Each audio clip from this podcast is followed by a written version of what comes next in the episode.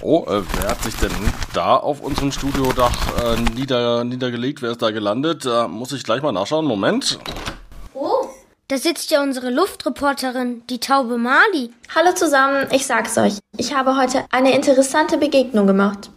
Klingt spannend, was du da erlebt hast, oder? Ich bin mal wieder bei München geflogen und plötzlich habe ich ein Schloss entdeckt. Ein ziemlich großes. Ich habe mich dann dort im Schlosspark ausgeruht und mit ein paar Schlosstauben geredet. Die sind ja echt eingebildet. Sie fühlen sich auf wie kleine Prinzessinnen und Prinzen. Aber ich muss sagen, sie haben es sehr schön dort. Wisst ihr, wie das Schloss heißt? Ich glaube, du meinst das Schloss Nymphenburg. Das kann sein. Und wer wohnt da? Hm, das kann uns sicher Astrid Herrenleben von den Stadtdetektiven verraten. Ich ruf sie mal schnell an. Moment. Hallo Mali. Ach, das ist aber nett, dass ihr euch mal wieder meldet. Hallo Astrid. Du kennst dich ja ziemlich gut mit der Geschichte von München aus. Weißt du, wer im Schloss Nymphenburg wohnt? Also augenblicklich wohnt tatsächlich noch einer derjenigen, deren Vorfahren das Schloss gebaut haben. Augenblicklich wohnt Franz Herzog von Bayern, allerdings in einem nicht zugänglichen Teil des Nymphenburger Schlosses. Wow, so ein großes Schloss für nur eine Person?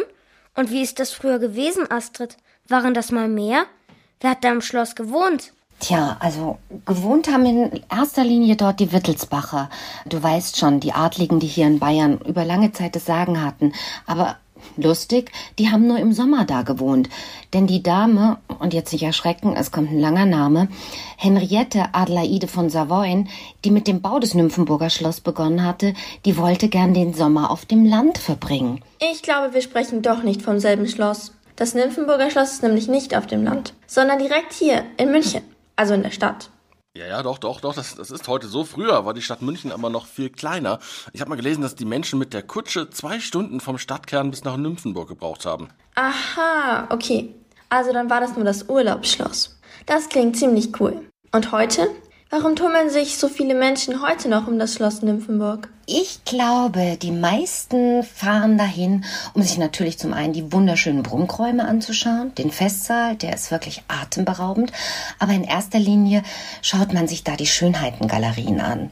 Die berühmteste der Schönheitengalerien ist sicherlich die von Ludwig dem Ersten. Ja, da sind tatsächlich die Bilder von den hübschesten Frauen ihrer Zeit abgebildet. Ja, und das sind übrigens nicht nur Adlige gewesen, sondern Mädchen und Frauen aus jeder Bevölkerungsschicht.